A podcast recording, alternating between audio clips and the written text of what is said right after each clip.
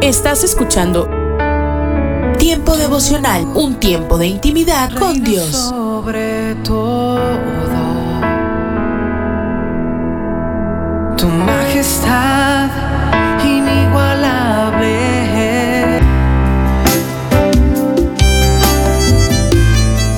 Alimento para el alma. Lecturas diarias de inspiración producidas por Radio Transmundial. Si parece que lo sea. Intentando comer más sano, pero deseando algo dulce, seleccioné de entre toda la variedad de posibilidades unas galletitas de avena, chía y lino. En el rótulo decía, fuente de omega 3. Me fui a casa contenta y preparé el mate. Aquí un paréntesis. El oyente sabrá que para los uruguayos esta infusión es la bebida favorita en invierno y verano. Al comenzar a abrir el paquete, se me dio por leer la información contenida en el dorso. Grasas saturadas, grasas poliinsaturadas, grasas monoinsaturadas, carbohidratos, grasas totales 5,5. ¡Qué decepción! Lo que parecía saludable no lo era, solo parecía y me engañé. Pero de esta anécdota compartiré una enseñanza. Como cristianos podemos orar, cantar, asistir a la iglesia, pasar mucho tiempo leyendo e incluso hablando de la Biblia, pero si esa palabra no modifica nuestra manera de pensar y actuar, y si no permitimos que transforme nuestras actitudes y nos haga más humildes, más compasivos, más amorosos, menos egoístas, menos indiferentes y más semejantes a Cristo, entonces nuestro cristianismo será solamente una apariencia. Dios dice que su palabra es como fuego y como martillo que quebranta la roca. Si permitimos que tenga esos efectos en nuestros corazones, no resultará solamente un ritual. Ella puede quemar todo lo falso, lo postizo y quebrantar aquellas áreas duras, impermeables, donde albergamos actitudes egoístas de orgullo y de indiferencia hacia los demás. Si estudiamos nuestras Biblias, que se note nuestra manera de actuar. La mejor evidencia de nuestra relación con Cristo no es el rótulo de cristiano, son nuestras actitudes hacia el prójimo. Que nuestra apariencia cristiana no sea solamente apariencia. Meditación escrita por Nancy Rodríguez Santivero, Uruguay.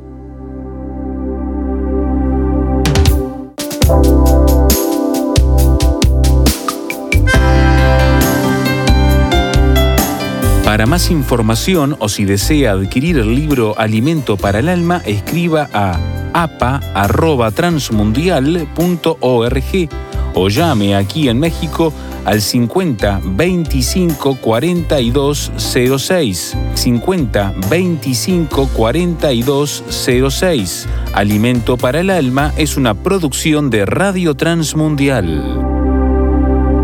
Aliento de Dios para mi familia.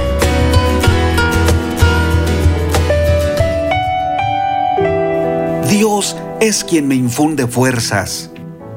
¿Qué tal? El día de ayer, la tenista número uno del mundo, Ashley Barty, conmocionó a los seguidores del deporte al anunciar que se retirará del tenis profesional con solo 25 años de edad. Su anuncio fue particularmente sorpresivo ante el éxito que había tenido recientemente en las canchas había ganado 25 de sus últimos 26 partidos y tres de sus cuatro torneos más recientes. Hace dos meses, Barty ganó el tercer título de Grand Slam en el Abierto de Australia. Con ese logro, se convirtió en la primera representante de su país, hombre o mujer, en ganar el título sencillo en el Abierto de Australia en 44 años comentó que su éxito al ganar el campeonato de Wimbledon en 2021 cambió su perspectiva porque tras haber alcanzado su más alta meta personal en el deporte, no se sentía completamente satisfecha. I've said it to my team um, multiple times. It's just I, I don't have that in me anymore. I don't have the. No tengo la fuerza física, el deseo emocional, ni nada de lo que se requiere para desafiarme más a mí misma en el nivel máximo. Estoy desgastada. La australiana Barty forma parte de los miles y millones de personas activas que a pesar de su juventud, de las metas conseguidas, del éxito alcanzado o el dinero que han obtenido, se han quedado sin fuerzas, sin motivación y sin tener un objetivo que perseguir. ¿Te está sucediendo? ¿Qué debes hacer? Permitir que Dios te dé las fuerzas de Él. El joven David, después de vencer a Goliat y a muchos de los filisteos, reconoció algo que los líderes de todos los tiempos deben admitir. Solo el poder de Dios nos puede sostener para continuar nuestro camino. En el segundo libro de Samuel, capítulo 22, versículo 33, tenemos las palabras magistrales de David. Dios es quien me infunde fuerzas, Dios es quien endereza mi camino. David entendió que solamente Dios podía darle fuerzas para continuar en las siguientes batallas. Si solo dependemos de nuestro ánimo o las oportunidades que tenemos a la vista, nos agotaremos a muchos ya les sucedió. Son menos productivos, se irritan con mayor facilidad y probablemente han abandonado algo importante o relevante para su vida y su familia. Que no suceda contigo. Si eres un deportista de alto rendimiento o un estudiante con grandes tareas por realizar, es natural que tus fuerzas terminen. Eres de carne y de hueso sin embargo, si buscas a Dios con todo tu corazón y día a día te relacionas para que inspire tu vida, en los siguientes pasos que des será notorio tu ánimo renovado, tu contentamiento y tu actitud humilde. Es tiempo que le des a Dios el lugar más importante a través de tu oración, tu estudio de la Biblia, tu reunión con otras personas para retroalimentarte, y aprender que a pesar de los fracasos o los éxitos, tu ánimo depende de Dios. Ánimo. Soy Constantino Paras de Valdés. Que tengas un gran día.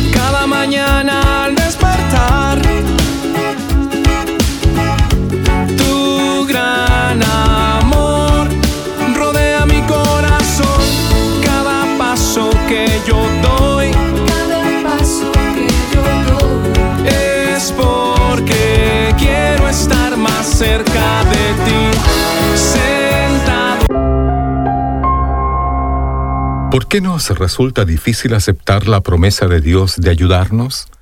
¿Qué promesas estás desafiando a cumplir en esta etapa de tu vida?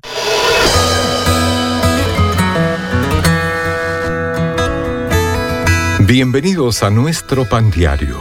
El tema para el día de hoy, cumplir las promesas. La lectura se encuentra en Hebreos capítulo 6, y habiendo esperado con paciencia alcanzó la promesa.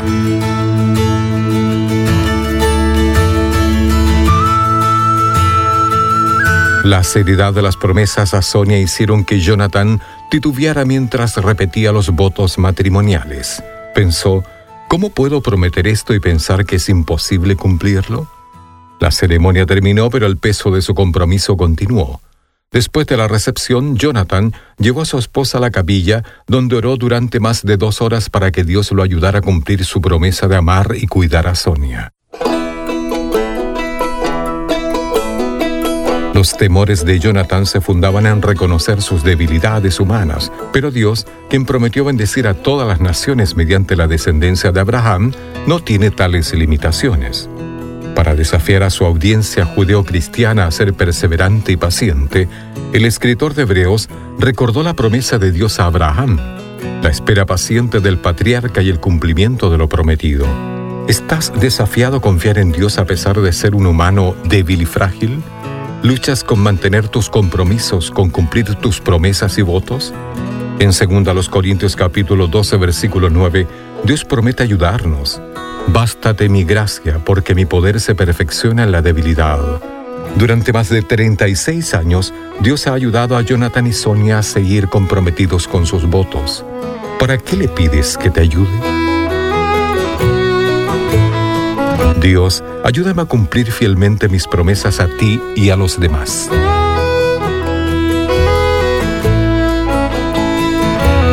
Para tener acceso a más información y otros recursos espirituales, visítenos en www.nuestropandiario.org.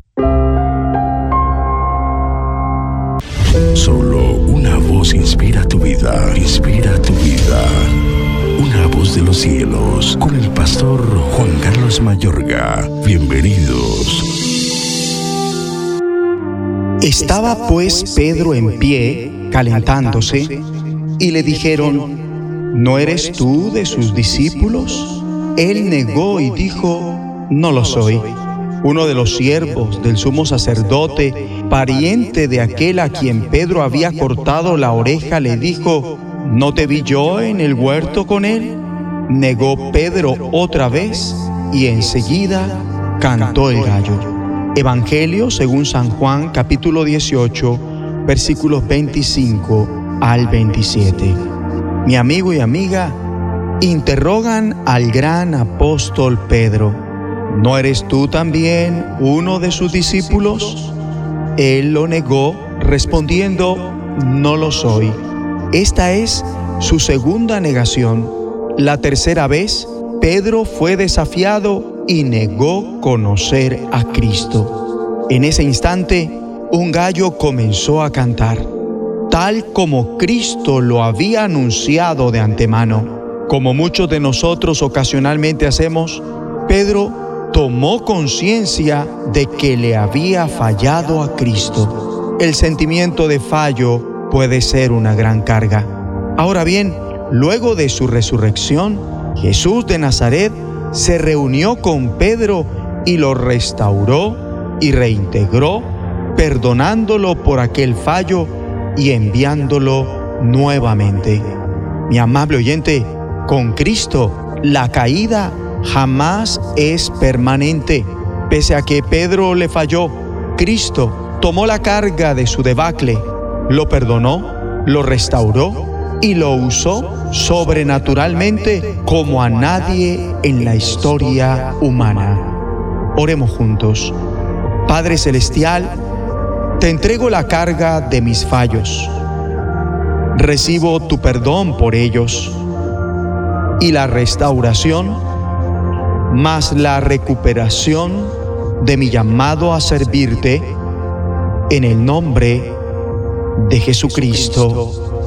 Amén. La voz de los cielos, escúchanos, será de bendición para tu vida. bendición para tu vida. Somos mujeres de esperanza. Unidas elevamos nuestras voces al Señor orando por nuestro mundo.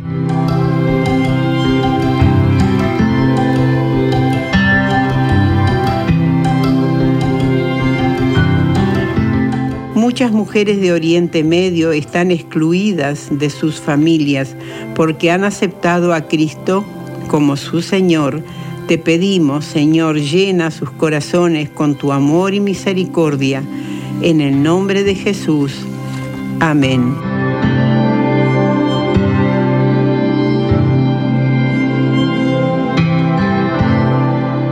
Descarga el boletín de oración con todas las peticiones del mes, artículos adicionales para sembrar esperanza en mujeresdeesperanza.org o solicítalo por WhatsApp al signo de más 598 91 610 610.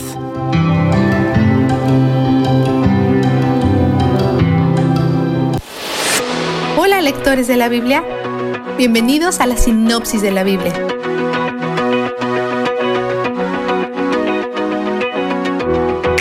Zacarías es uno de los profetas de los exiliados repatriados y también es un sacerdote. A través de él, Dios quiere que la generación actual sepa cómo los pecados de sus ancestros impactaron las cosas y les ruega que no vayan por el mismo camino. Esas personas ya se han ido y aún los profetas que él había enviado para que les advirtieran también ya no estaban. Pero él continuó acá con el mismo mensaje, porque la verdad no miente. Sus ancestros eventualmente se arrepintieron mientras estaban en el exilio y reconocieron que sus pecados merecían castigo. Entonces nos lanzamos en la visión 1 de 9 de este libro. Y las primeras ocho probablemente sucedieron una tras otra en la misma noche. La visión 1 es un grupo de caballos enviados a vigilar la tierra. Reportan que todo está tranquilo. El problema es, la nación no debería estar tranquila. Han maltratado al pueblo de Dios y Él no lo va a dejar pasar. Mientras Él ha retornado a Jerusalén con misericordia, esta misericordia es para su pueblo y no para aquellos que se ponen a Él. Él consolará a Sión y elige a Jerusalén, no a sus enemigos. Para aquellos que se ponen a Él, su ira se ha incrementado. Durante todo esto hay un hombre en los árboles, el ángel del Señor, por lo que es muy posible que Jesús, preencarnado, es quien está actuando como mediador entre Dios, el Padre, y sus caballos vigilantes. La visión 2 es de cuernos y trabajadores expertos como canteros y herreros. Los cuatro cuernos representan naciones e imperios, específicamente aquellos que han dispersado al pueblo de Dios, posiblemente Asiria, Babilonia, Grecia y Roma. Los herreros los golpean como castigo. En la visión 3, un hombre mide a Jerusalén. Dos ángeles le dicen a Zacarías que le deje saber al hombre que Dios llenará Jerusalén y que él será su protección a su alrededor. Le dice a los exiliados que retornen a casa a Jerusalén porque él personalmente tratará con cualquiera que se meta con ellos. Ellos son la niña de sus ojos. Luego, él reitera que los extranjeros se unirán a Israel como su pueblo. Muchas naciones se unirán al Señor. Ellas serán mi pueblo. El sumo sacerdote Josué es la figura clave en la visión 4. Está parado enfrente del ángel del Señor, es decir, probablemente Jesús, y Satanás también está ahí, haciendo acusaciones en contra de Josué. La palabra Satanás significa acusador, por lo que esto tiene sentido. El acusador está ahí, acusando. Pero a pesar del hecho que Josué está usando ropa sucia, el Señor reprende a Satanás por sus acusaciones en contra de Josué. Luego se refiere a Josué como el tizón rescatado del fuego. Es una imagen poderosa. Dios le da ropa limpia y un turbante nuevo para que use. Luego le dice, si andas en mis caminos, tendrás la primicia de la historia de redención que yo estoy escribiendo y serás parte de ella. Es más que seguro que las referencias que Dios hace de su siervo el renuevo está apuntándonos hacia Cristo, quien es llamado el renuevo en otras partes de las Escrituras. Y cuando Dios menciona el día cuando la iniquidad es removida, 3.9, es una referencia al triunfo de Cristo sobre el pecado. Dios le muestra a Josué que está preparado para ser parte del comienzo del reino. Dios lo llama a ser fiel. La visión 5 es una candelabro de oro, o sea, una menorá, con siete lámparas, cada una tiene siete tubos para un total de 49 luces, más un recipiente en la parte superior. Al lado hay dos árboles de olivo y sus aceites alimentan las lámparas. En las escrituras, el aceite con frecuencia representa a Dios el Espíritu. Los árboles representan a los ungidos, hijos del aceite fresco en hebreo. Muchos eruditos dicen que estos son Josué y Zorobabel, quienes han sido recientemente escogidos y ungidos para servir a los propósitos de Dios con los exiliados que retornaban. Y como la visión insinúa, ellos no lo harán por su propia fuerza o poder, pero por el Espíritu de Dios, el aceite que fluye a través de ellos. Vistazo de Dios. Cuando Satanás acusa a Josué ante Dios, Dios manda que se le quiten todas las vestiduras sucias y que se le ponga ropa limpia. Luego Dios dice, voy a vestirte con ropas espléndidas. Es increíble que nos vistamos con túnicas de justicia en vez de nuestra ropa empapada de pecado. Pero es aún más asombroso que Dios no le dice a Josué que se quite la ropa sucia o que se ponga la ropa limpia. Dios mismo toma esa responsabilidad. Esto es obra de Dios, no de Josué. La justicia es algo que se nos hace a nosotros y para nosotros, no por nosotros. No podemos limpiarnos a nosotros mismos, pero Él sí puede y por su gracia, Él lo hace. Él es donde nuestra justicia está. Él es donde el júbilo está. La sinopsis de la Biblia es presentada a ustedes gracias a D-Group, estudios bíblicos y de discipulado que se reúnen en iglesias y hogares alrededor del mundo cada semana. Escucha de lunes a viernes a partir de las 6 a.m. Tiempo devocional, un tiempo de intimidad con Dios. Somos Rema Radio. 10 años contigo. 10 años impactando tu vida. Rema Radio, gracias por tu preferencia. Impactando tu vida con poder.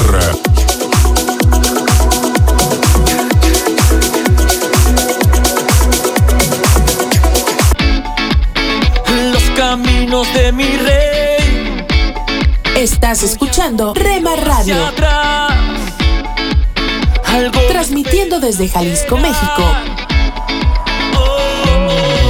Impactando tu vida con poder.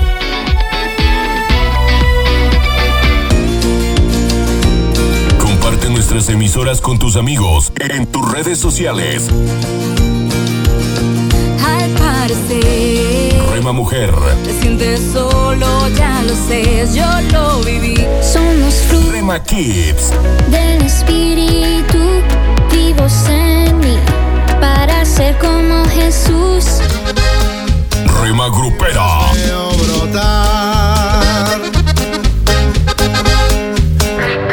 Rema Juvenil,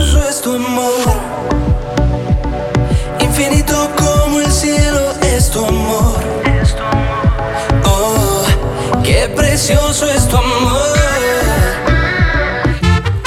Rema Mariachi,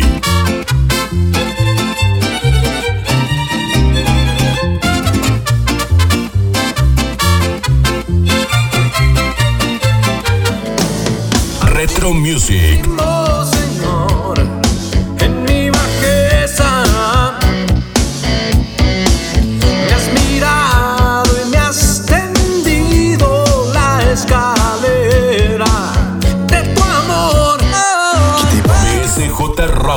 Que tiene el corazón partido, señorita.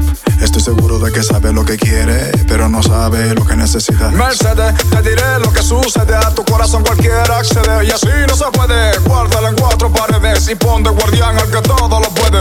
Tu corazón no es de cartón. Rema Instrumental,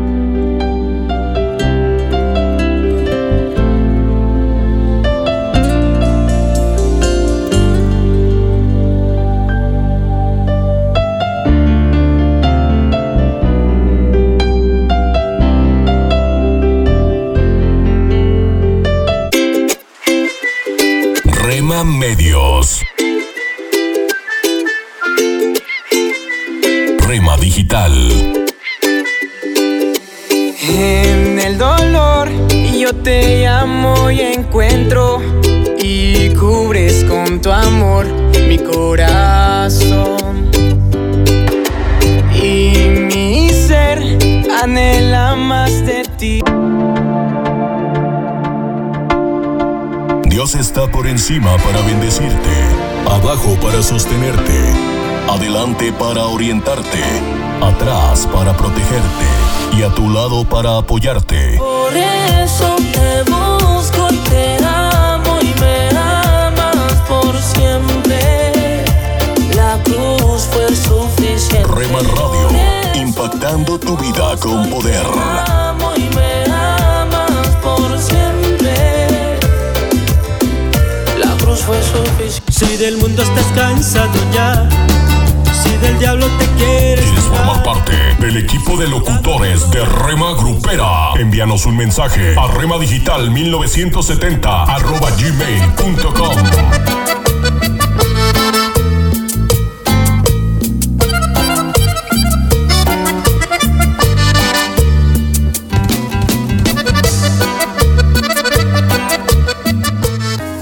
El poder que hay en servir. A cada uno de nosotros se nos ha otorgado una serie de dones y habilidades que sentimos que nos fueron dados para hacer cosas importantes. Anhelamos usarlos para el bien. Como los héroes de las películas tenemos talentos listos para entrar en acción cuando se requiera. Pero, ¿para qué usas tus dones y habilidades? El problema es cuando usamos ese poder que nos han dado para cosas egoístas, para jactarnos y enseñorearnos, sentirnos superiores a otros.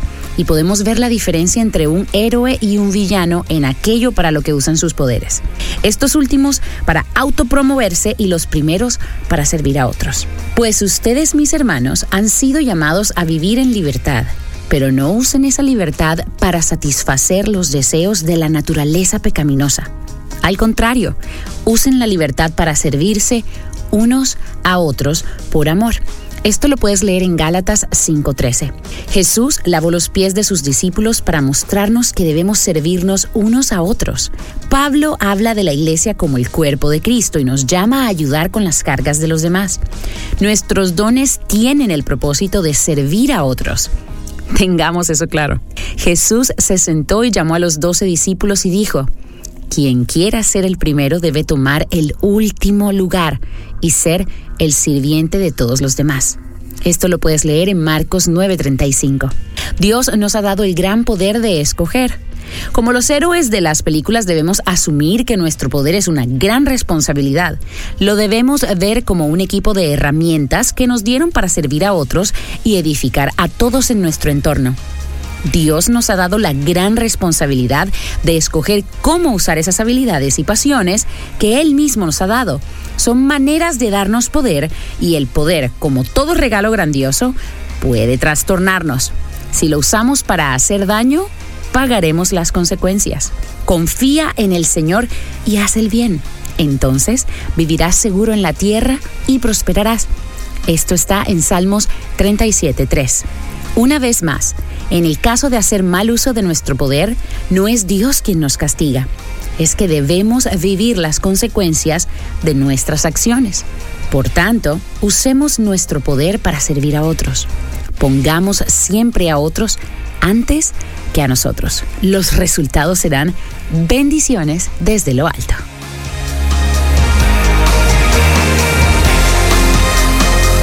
Estás conmigo. La, la música que te relaja. verme nacer.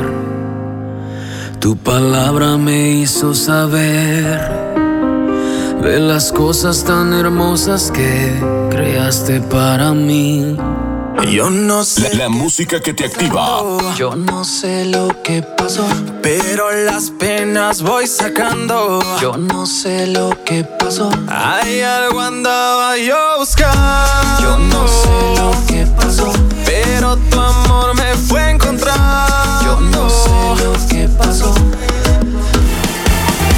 24 horas para ti.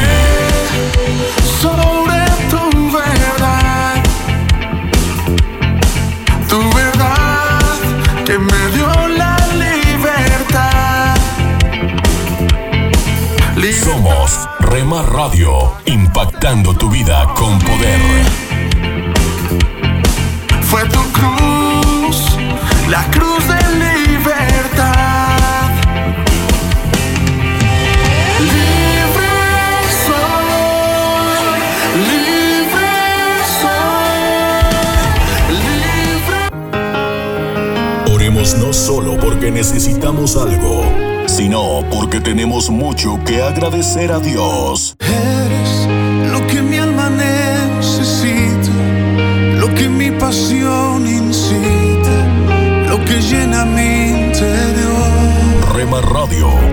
Impactando tu vida con poder. lo que a diario echo de menos, lo que causa mis desvelos y me llena el corazón. Escucha de lunes a viernes a partir de las 6 a.m. Tiempo devocional, un tiempo de intimidad con Dios. Estás escuchando Tiempo devocional, un tiempo de intimidad con Dios. sobre todo. Tu majestad inigualable. Hola, soy Dorothy. Quisiera que vayamos hoy al libro de Levítico, el cual se encuentra en el Antiguo Testamento. Veremos un tema muy importante en el capítulo 20, el versículo 2. Leemos allí sobre la gente que estaba ofreciendo su propia semilla, es decir, a sus propios hijos al dios Moloch. Puede que te estés preguntando, ¿qué podría tener esto que ver con nosotros hoy en día? Bueno, en un hospital de Londres del cual fui paciente por una noche, presencié la moderna adoración de Moloch. Había niñas de 12 y 13 años a quienes se les estaba animando a entregar sus bebés como si fuesen simples pedazos de basura vieja. Pero ellos no se daban cuenta de que deshacerse de estos niños de aquella horrible manera, llamada aborto, era nada más y nada menos que adoración a Moloch. ¿Qué es lo que está ocurriendo con esta destrucción de bebés? Lo que sucede es que al destruir al bebé, lo que estamos haciendo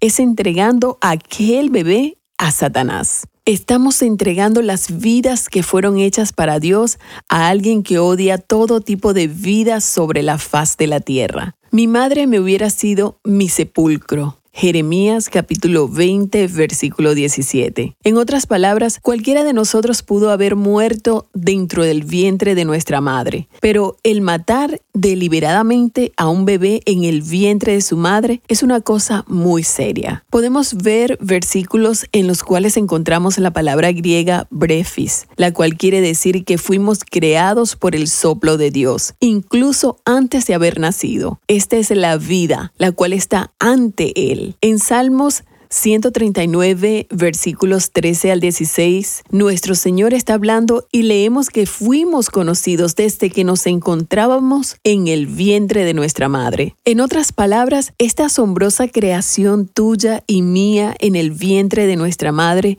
fue escogida por Dios para traerte al mundo, para que pudieras conocer al Señor y para que tu vida pudiera ser suya. El tomar la vida de otro y destruirla en el vientre de alguien más es como salir, tomar una pistola y dispararle a la primera persona que veas, matándola, causando que se desangre y que ese sea el fin de aquella persona. No creo que comprendamos del todo aún el hecho de que Dios dice que la adoración a Moloch es algo demoníaco. Moloch era una estatua que tenía los brazos extendidos para sostener a un bebé. Bueno, dirás, qué lindo, qué adorable.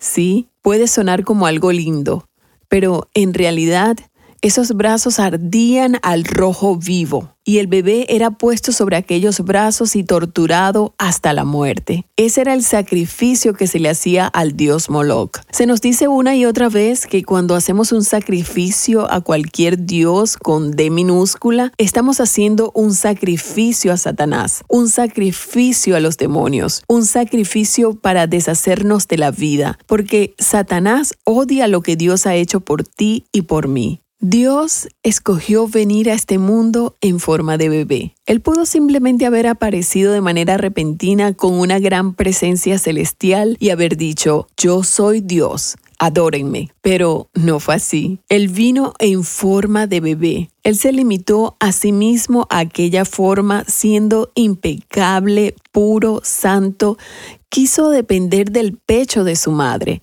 para luego ser destetado y crecer y tambalearse y después trabajar en la carpintería de su padre. Este último no fue su padre verdadero, fue un padre que desempeñó el rol de esposo de María para criarlo a él. Su padre verdadero era su Padre Celestial, pues fue gracias al Espíritu de Dios que aquella criatura santa nació de la Virgen María, el Dios viviente, hecho carne para que pudiese venir y sacrificar su vida por ti y por mí, para que pudiese morir por tus pecados y los míos, y así podamos ser salvos. A ti mujer, si estás luchando con este asunto, Dios perdona los pecados del ayer si se los confiesas, pero es de suma importancia que te des cuenta que el bebé que se encuentra en tu vientre fue creado por Dios para él Tráele aquel pequeño aun si en este momento Él está en tu vientre. Entrégaselo a Jesús para que su vida se manifieste a través de ese precioso pequeño y que esto sea para la gloria de Dios, que pueda ganar a otros para Él. Y escríbeme, mi correo electrónico es dorothy.transmundial.org. Me gustaría ayudarte. Escríbeme hoy mismo. Dulce para la Vida. Reflexiones con Carmen Reynoso. Liderazgo. Esa es una palabra muy importante en nuestros días. Todos queremos ser líderes. Por eso se leen libros, se recortan artículos, se asiste a seminarios y se paga por conferencias. Un tema que se trata ampliamente en cursos de liderazgo es el de fijarse metas. Meta es un propósito, una aspiración, es el sentido de dirección que se da a un proyecto y hacia el cual nos movemos con todas nuestras energías. En la Biblia vemos al Señor encargando tareas y dando metas a sus seguidores. Junto con la tarea, les dio la seguridad de que estaría con ellos y de que les proveería los recursos para lograrlo. Noé, por ejemplo, tenía que construir una embarcación para navegar. Dios le dio las instrucciones de cómo hacerlo, le proveyó de los materiales y Noé dedicó su vida, hizo la meta de su vida, construir el arca para salvar a la raza humana. Noé logró su propósito, su meta, fue el líder del proyecto. Estimuló, infundió ánimo a sus ayudantes en tiempos difíciles y tuvo éxito. Dios pudo usar esa embarcación para salvar un remanente de la humanidad que estuvo dispuesta a obedecerle, a creerle. Amigo, ¿desea ser usted un líder? Escuche la voz de Dios. Dele un propósito a su vida. Pan dulce para la vida. Reflexiones con Carmen Reynoso.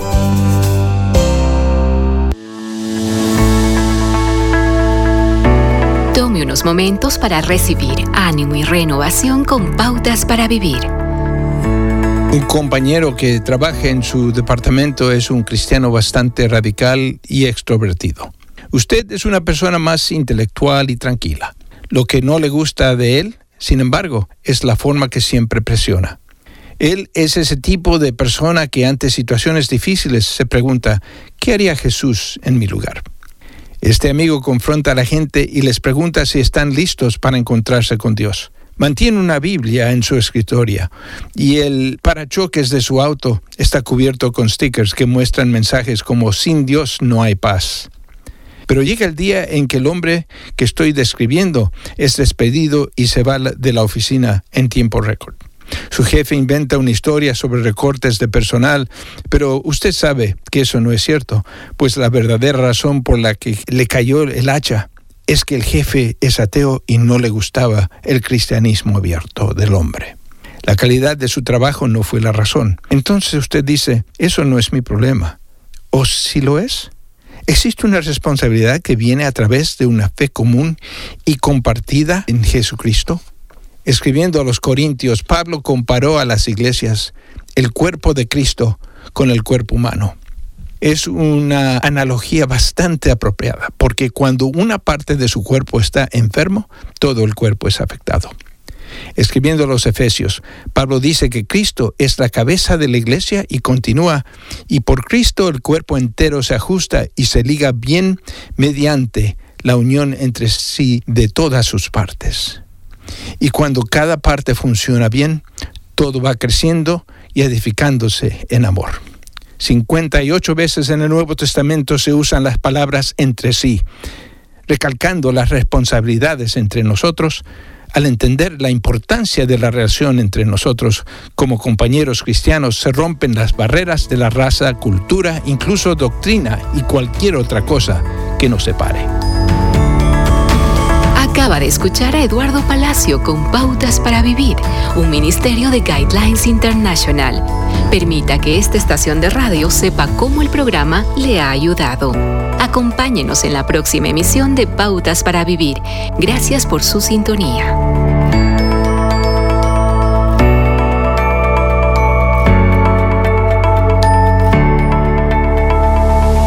Lecturas Diarias de Unánimes. La lectura de hoy es tomada de la carta enviada por el apóstol Pablo a los creyentes en Roma. Allí en el capítulo 8 vamos a leer el versículo 28, donde el apóstol dice, Sabemos además que a los que aman a Dios, todas las cosas los ayudan a bien. Esto es, a los que conforme a su propósito son llamados. Y la reflexión de este día se llama El arado ablanda. Don Roberto, hombre muy rico, Tenía de todo en abundancia. Podía comprar lo que se le antojara. Una tarde tomó en sus brazos a Margarita, su pequeña hija de 10 años de edad, y después de juguetear con ella, por un momento le preguntó, ¿Has pensado en lo afortunada que eres por ser hija del hombre más rico de esta ciudad? Sí, papá. Todos te envidian. ¿Cómo quisieran tener ellos tu felicidad? contestó Margarita. Todo le iba bien a don Roberto. Pero la vida tiene sus giros imprevistos y a los pocos meses, Margarita murió en un horrible accidente. Esto era más de lo que Roberto podía sobrellevar, así que se dio a la bebida, al juego y a la vida licenciosa. Con el tiempo perdió todos sus bienes. Quebrantado de espíritu, dejó la ciudad donde había sido tan popular y se fue peregrinando en busca de paz y consuelo. Al pasar por una población, vio que un hombre revolvía el trigo con una pala. ¿Por qué no dejas en paz esos granos? le preguntó. Para que no se pudran, fue la respuesta. Pasando luego por un campo, vio a otro que araba la tierra con una reja muy aguda. ¿Por qué cortas tan profundo la tierra? inquirió. Para que sea más blanda y así se empape bien de lluvia y sol, respondió el campesino. Mientras pasaba por un viñedo, observó que un obrero cortaba con tijeras los sarmientos de las matas. Amigo, preguntó Roberto, ¿por qué atormentas esos sarmientos? Para que den una cosecha buena y abundante, contestó el obrero. Don Roberto se quedó muy pensativo. Caminó hacia la soledad de un bosque cercano, cayó de rodillas, alzó reverentemente los ojos al cielo y exclamó, Señor mío, yo soy el trigo que has revuelto para que no me pudra. Soy la tierra que has cortado para que me vuelva blando. Y soy el sarmiento que has podado para que dé buen fruto. Ayúdame a someterme a tu mano fuerte para llegar a ser el siervo útil que tú quieres que sea.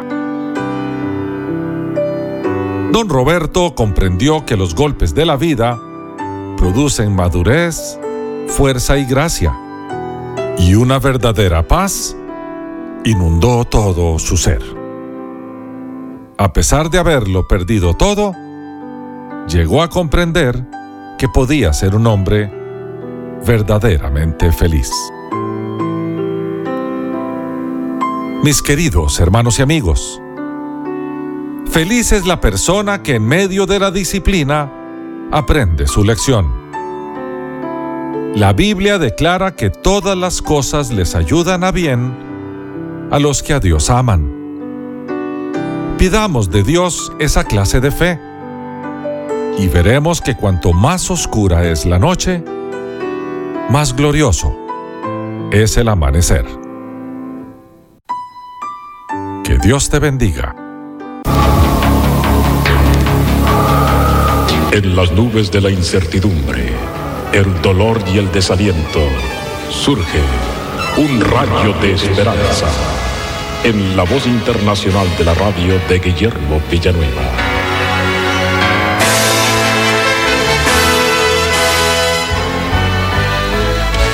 Carlos es un amigo mío. Tuve la oportunidad de viajar en algunas ocasiones cuando predicábamos, y aún lo hacemos en diferentes lugares, la palabra del Señor. Lo sorprendente fue que este amigo, que es un arquitecto, pude observar su vida y me di cuenta cuánto él ama la palabra de Dios. Cuando abría mis ojos en la mañana, Carlos estaba leyendo la palabra de Dios. Cuando había un momento de descanso, Carlos tomaba la Biblia para leerla. Antes de dormir, recuerdo que él pasaba largo tiempo leyendo la palabra del Señor.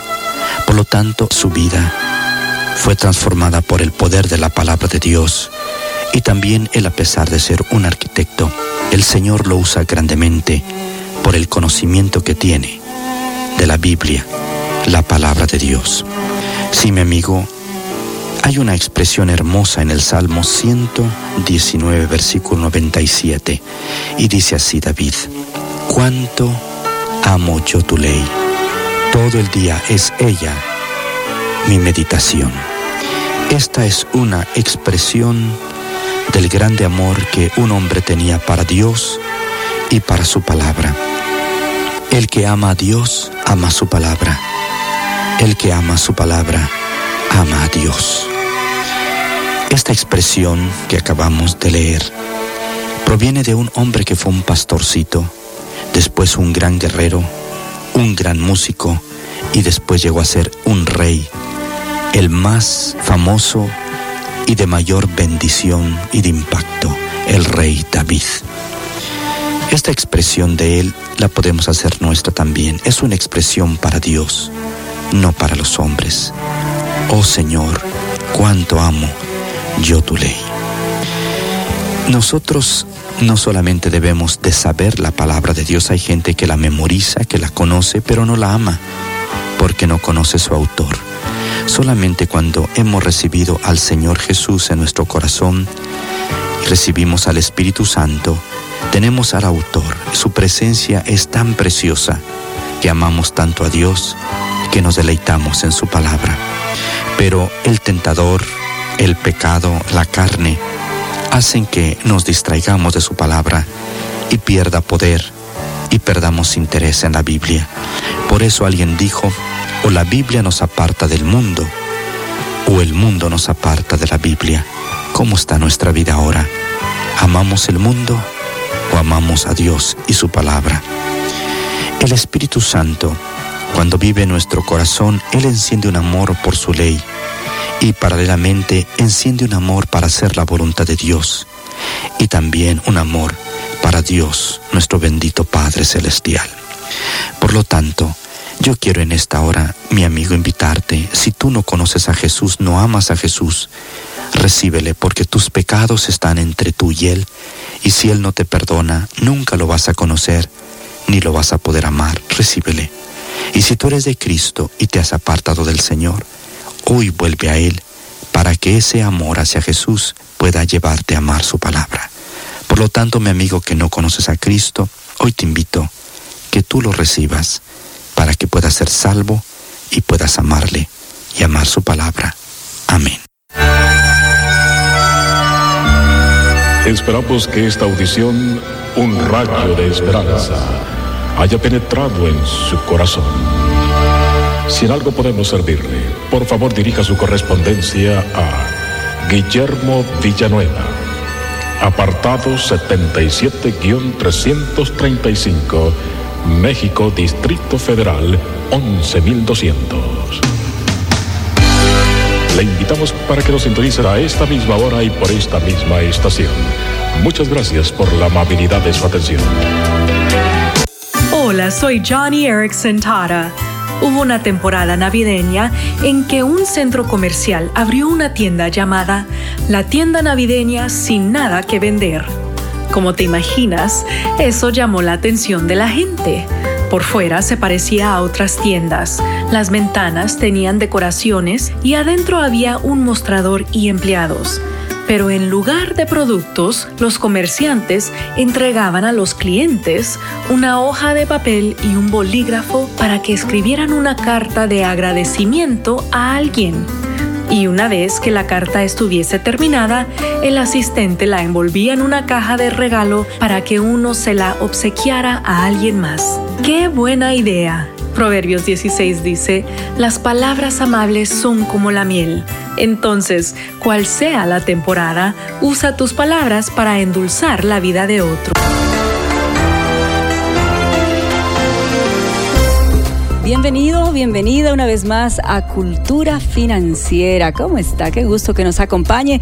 Le saluda Milenka Peña con el cariño de siempre, muy contenta de que haga que este programa sea parte de su vida, donde quiera que se encuentre. Llegamos a toda Iberoamérica en cientos de repetidoras y qué bueno, repito, que nos dé unos minutitos para poder eh, compartir juntos diferentes temas que nos ayudan a crecer. Bien, saben que generalmente en el programa eh, tenemos al doctor Andrés Panasiuk, pero en esta ocasión, como en algunas, nos damos el lujo de tener alguno que otro invitado especial. Y es un placer nuevamente tener eh, en nuestros estudios al gerente de mercadeo en Procter Gamble y el creador de liderazgohoy.com.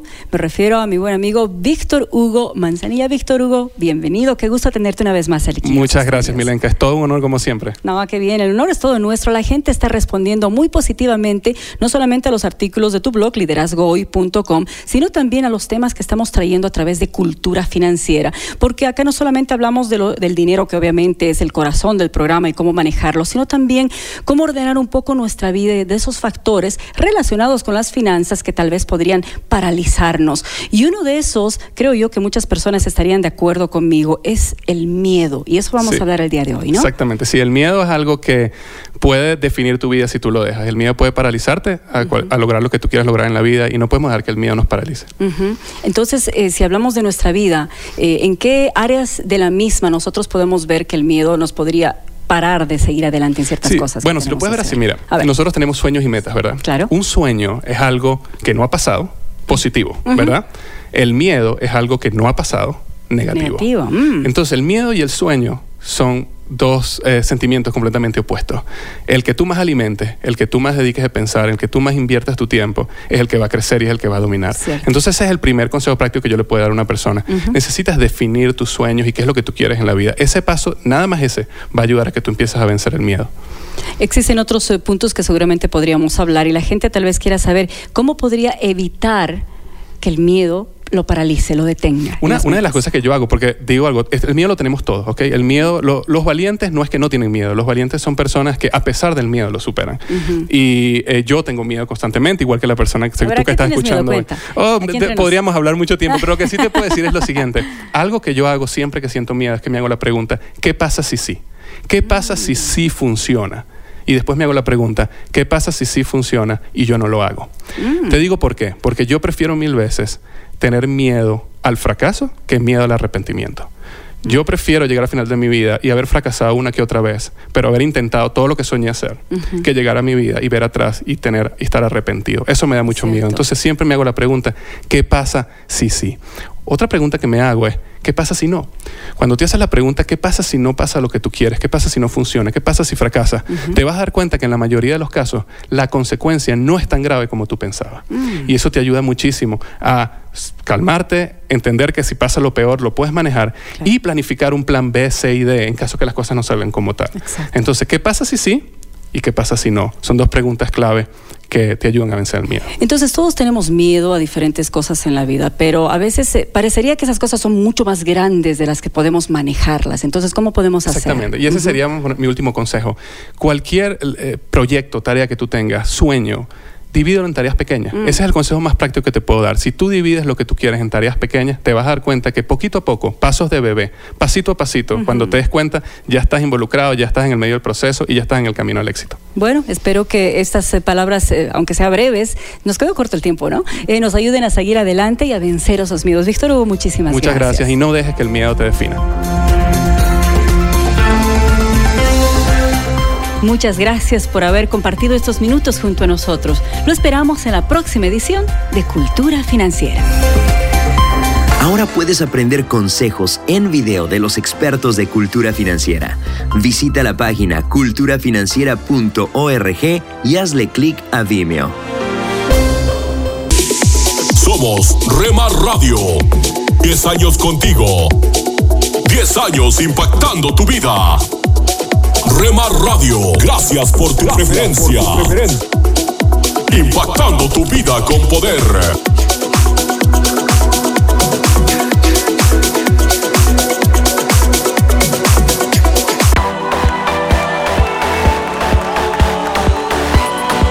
Estás escuchando Remar Radio. mis pecados perdonó Jesús. Transmitiendo desde Jalisco, México. Su amor habló por mí en la cruz. Impactando tu vida con poder. Libertad, Jesús, Jesús. Estás escuchando lo mejor de la música Esta es tu música, esta es tu radio. en Rema Radios. Nunca dejes de orar, porque la oración es el camino que te conecta a Jesús. Milagroso, abres camino, cumples promesas, luz en tinieblas. Mi Dios, así eres. Rema Radio, impactando tu vida con poder. Milagroso, abres camino, cumples promesas, luz en tinieblas. Mi Dios, así eres tú.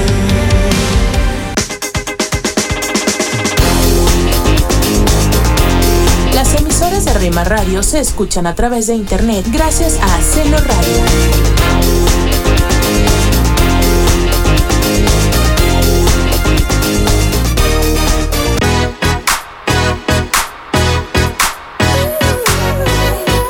Invitamos a escuchar la programación especial para los varones de lunes a viernes de 8 a 9 pm.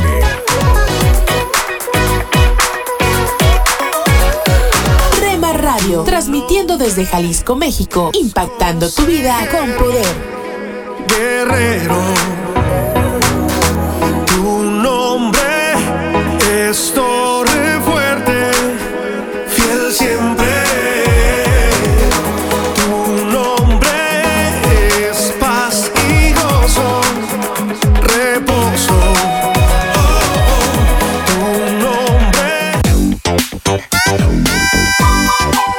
Búscanos en Facebook, Facebook, www.facebook.com, diagonal Rema Radios MEX. www.facebook.com, diagonal Rema Radios MEX.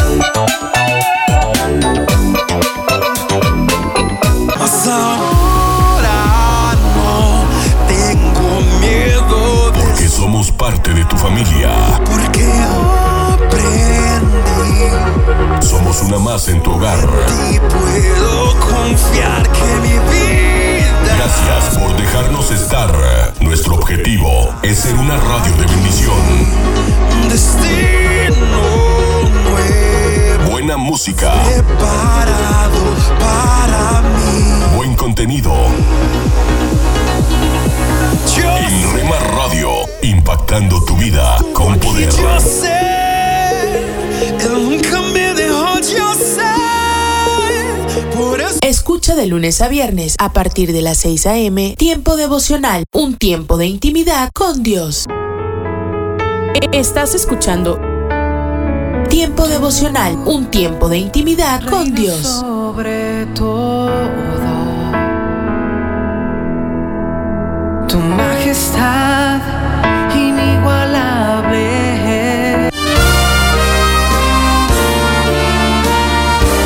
Presentamos La Buena Semilla, una reflexión para cada día del año. La buena semilla para hoy se encuentra en Marcos 1 versículos 16 a 18. Andando junto al mar de Galilea, vio a Simón y a Andrés, su hermano, que echaban la red en el mar porque eran pescadores, y les dijo Jesús, Venid en pos de mí, y haré que seáis pescadores de hombres. Y dejando luego sus redes, le siguieron. La reflexión de hoy se titula Seguir a Jesús. En los evangelios a menudo hallamos esta invitación de Jesús, sígueme o venid en pos de mí. Jesús nunca llama a servirle, sino a seguirle. Hoy Jesús invita a todos sus redimidos por su obra en la cruz, a todos aquellos por quienes dio su vida, a seguirle.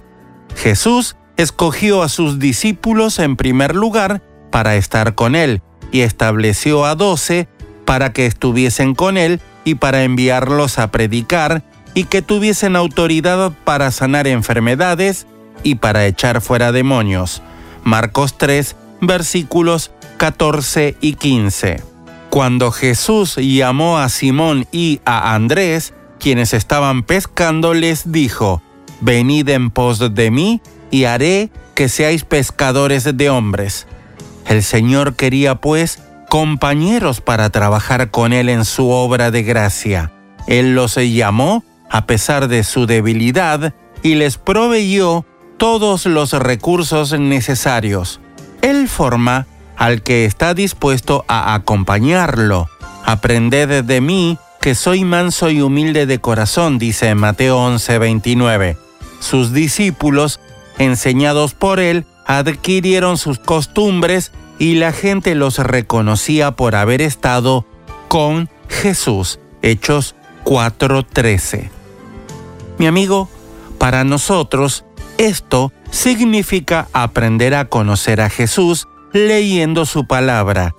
Y si vivimos cerca de Él, nos pareceremos más a Él. El Señor nos quiere totalmente entregados a Él y nos dice, sígueme. Pero a menudo respondemos, déjame que primero vaya. Lucas 9:59. Quizá debamos dejar algunas cosas a las cuales estamos apegados, algunas costumbres. Sigamos el ejemplo de Pedro y Juan, dejando luego sus redes, le siguieron. Para escuchar este y otros programas, le invitamos que visite nuestra página web en labuenasemilla.com.ar.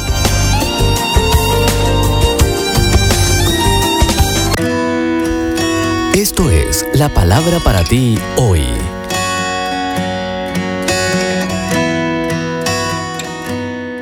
Y la palabra para ti hoy es reduce el paso, primera de una serie de tres escrita por Bob Gass. En Filipenses 3:13 leemos, más bien una cosa hago. Estamos viviendo en la temporada de las multitareas. El doctor Richard Swenson dijo, en algunos casos somos más productivos. Algunas personas bordan mientras ven televisión y en algunos trabajos se considera necesario. A los empleados en el piso de la bolsa de valores se les exige que corran de aquí para allá haciendo cinco cosas a la vez. El aumento dramático en el ajetreo nos da demasiado para hacer en muy poco tiempo. La estrategia común en lugar de no aceptar tareas adicionales, es hacer dos, tres o cuatro cosas a la vez. Es una extensión de la filosofía haz más y más con menos y menos. Pero a alguien se le olvidó hacer los cálculos, porque cuando haces dos cosas al mismo tiempo desvías 30% de tu atención de la tarea principal. Sacrificas cualidad por cantidad y eso lleva a cometer más errores. Terminas completando más tareas pero con productos más pobres y con los nervios hechos triza. No se habla mucho del lado negativo de las multitareas, así que seguimos experimentando para ver qué tan lejos podemos traspasar los límites. No obstante, cuando se trata de las relaciones, las multitareas son desastrosas. No escuchamos porque requiere demasiado tiempo. Las familias necesitan enfoque. Los bebés necesitan lo que necesitan cuando lo necesitan. La opción es criarlos o no hacerlo. Pablo no vivió así. Él se enfocó en una cosa, la persona que estaba dentro de él. Y un perro tiene cuatro patas, pero no trata de caminar en cuatro calles. Así que reduce el paso y establece un ritmo que sea saludable y sostenible. Un mensaje a la conciencia. Un momento de reflexión en la vida diaria. Escúchelo hoy en la voz de Carlos Rey. En este mensaje tratamos el siguiente caso de una mujer que descargó su conciencia de manera anónima a nuestro sitio conciencia.net, autorizándonos a que la citáramos. He tenido discusiones con el padre de mi hija porque no le he podido perdonar que cuando estaba embarazada dudó de su paternidad. Ahora se volvió a encontrar con la niña, pero aunque todo está bien, me matan esos recuerdos día a día. Lloro y a veces no puedo dormir. Todavía recuerdo las cosas como si hubieran sido ayer. Siento que si nosotros dos seguimos peleando, vamos a afectar a la niña. Este es el consejo que le dio mi esposa. Estimada amiga, al parecer usted está muy afligida. Se siente tan devastada que no ha estado dispuesta a perdonar. Quizá crea en el subconsciente que el padre de su hija debe pagar las consecuencias por haber desconfiado de usted. ¿Sabe usted que él la hirió emocionalmente y por eso cree que si lo perdonara, él ya no tendría que afrontar las consecuencias? ¿A usted le parece que si continúa negándose a perdonarlo, tarde o temprano tal vez él sienta algo del dolor que está sintiendo usted? Esta manera de pensar le parece lógica a usted. Él debe sufrir así como está sufriendo usted. Pero el problema es que en vez de herirlo a él, usted está haciendo que él piense que es difícil razonar con usted. Le está robando a usted constantemente el gozo de estar con la hija, convirtiendo ese tiempo feliz en un requisito que él tiene que cumplir. Es casi como si lo estuviera obligando a hacer penitencia. Cuando insistimos en no perdonar, somos nosotros los que perdemos. Según ciertos estudios médicos, el negarse a perdonar va acompañado de ansiedad, estrés, enojo y hostilidad. Esas emociones pueden tener efectos negativos en nuestro ritmo cardíaco, nuestra presión arterial y en nuestra capacidad de combatir las enfermedades. Y esos efectos aumentan el riesgo de depresión, enfermedad del corazón y diabetes. En cambio, el perdonar reduce los niveles de estrés y mejora la salud física. Jesucristo enseñó, no juzguen y no se les juzgará. No condenen y no se les condenará. Perdonen y se les perdonará. Esa enseñanza, junto con otras en la Biblia, dejan en claro que Dios nos perdonará nuestros pecados solo después de que nosotros hayamos perdonado a otros por lo que nos han hecho. De ahí que cuando le pedimos a Dios en el nombre de su Hijo Jesucristo que perdone nuestros pecados, debemos asegurarnos primero de que hemos perdonado a los demás. El perdón no es un sentimiento, es una opción. Así que le recomendamos que tome la decisión de perdonar al Padre de su hija no solo porque Cristo enseñó que debemos hacerlo, sino también porque el perdonar mejorará su salud y porque quiere que Dios la perdone por los pecados que ha cometido usted. Con eso termina lo que Linda, mi esposa, recomienda en este caso. El caso completo se puede leer si se pulsa la pestaña en conciencia.net que dice casos y luego se busca el caso 726. Si desea recibir un mensaje a la conciencia a diario por correo electrónico, puede ingresar a nuestro sitio conciencia.net y suscribirse hoy. Octubre es hermoso en muchas partes de Norteamérica. Es otoño. Es el momento, como les decía a mis hijos, cuando los ángeles salen de noche y pintan las hojas de rojo, amarillo y naranja. Los árboles realmente dan un fantástico espectáculo colorido en el otoño y la primavera no se queda atrás. Me encanta ese verde fresco de la nueva vida primaveral. Pero entre el otoño y la primavera hay un tramo largo en el que los árboles están básicamente como muertos. Bueno, no todos los árboles. Hay vida y verde todo el año. Algunos no pierden su color, por muy muerto y estéril que esté el resto del mundo que los rodea, son árboles perennes. Hoy quiero tener una palabra contigo acerca del tema lo permanente en un mundo temporal. No solo los árboles cambian de color, también sucede en las relaciones. Una relación que alguna vez floreció de manera hermosa, dando color a nuestra vida, comienza a cambiar, a perder su color a marchitarse, inclusive a morir. Tarde o temprano, cada te amo parece incluir un adiós para algunas personas. Algunas relaciones mueren con un gemido, algunas con una explosión, otras lentamente, algunas repentinamente, otras no por decisión, sino por la muerte. La primera vez que me di cuenta de eso fue la noche cuando mis padres me dejaron solo para ir a un funeral. Se demoraron más tiempo del que habían pensado, y entonces cuando escuché el aullido de las sirenas, bueno, tengo que decirte que los temores de un niño entraron en acción en ese momento y pensé, mis padres están retardados, quizás murieron en un accidente. Bueno, no fue así, pero me di cuenta por primera vez de que lo que amas lo puedes perder. Y finalmente enterré a mi mamá, a mi papá y al amor de mi vida. Y a muchas otras personas que nunca habrían escogido irse. A menudo lo que duele aún más son los amores que eligen dejarnos. Como hojas de invierno, se marchitan y vuelan. Lo que necesitamos es una relación perenne, una que no pueda ser tocada por el abandono, el divorcio, la distancia, ni siquiera por la muerte. Existe tal relación, pero solo hay una. Para que sea nuestra relación perenne, tendrá que ser un amor que nunca se vuelva contra nosotros y que nunca muera en nosotros. Ese amor se describe en nuestra palabra para hoy de la palabra de Dios en Romanos capítulo 8 versículos 38 y 39 en el Nuevo Testamento. Estas palabras literalmente tienen el poder de llevarte a la única relación ancla que tu corazón siempre ha anhelado. Y dice esto, pues estoy convencido de que ni la muerte, ni la vida, ni los ángeles, ni los demonios, ni lo presente, ni lo porvenir, ni los poderes, ni lo alto, ni lo profundo, ni cosa alguna en toda la creación podrá apartarnos del amor que Dios nos ha manifestado en Cristo Jesús nuestro Señor. Ahí está, amigo mío, el amor perenne es el amor de Dios que se encuentra en su Hijo Jesucristo.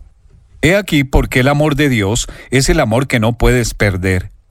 Aunque fuimos creados para ese amor, lo perdemos porque elegimos tomar nuestra vida en nuestras manos en lugar de ponerla en las manos de Dios. Elegimos nuestra manera sobre la manera de Dios en miles de situaciones de nuestra vida. Y la Biblia dice, son sus pecados los que los han separado de Dios. Isaías capítulo 59 versículo 2. Esa separación solo podía salvarse de una manera, una forma que parece impensable, que el Hijo de Dios, el único sin pecado, viniera a la tierra e hiciera lo que solamente Él podía hacer, morir por nuestro pecado pagar la pena para que el pecado pueda ser borrado y podamos experimentar el amor que nos ha costado ese pecado. Y hoy, el hombre que te amó lo suficiente como para morir por ti, ha venido a buscarte para ofrecerte una vida, una eternidad llena de su amor perenne. Tienes que responder a su amor poniendo tu vida en las manos de Él y dándole la espalda al pecado que le costó la vida.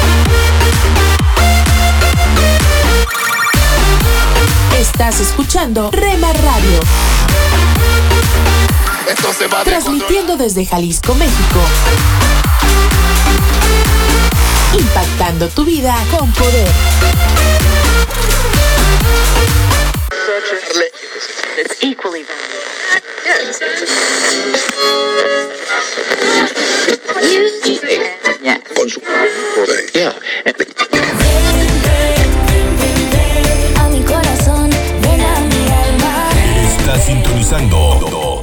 Estación favorita, Rema Radio.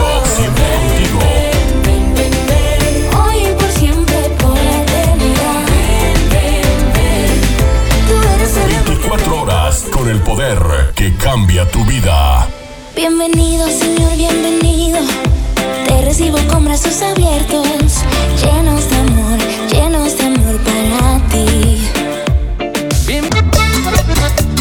Escucha las emisoras de Rema Radios Alabanzas, a través de Tuning y Seno Radio alabanzas al Rey de la vida. y en nuestra página web remarradios.witsai.com diagonal radios. Su gracia divina.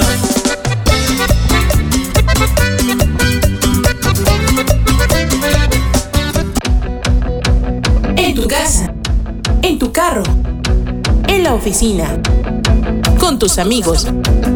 Donde estés, estamos en la red. Rema Radios.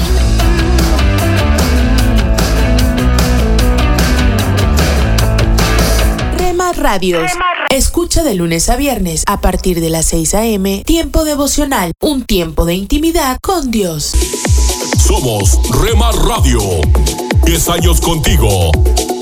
10 años impactando tu vida. Rema Radio, gracias por tu preferencia impactando tu vida con poder.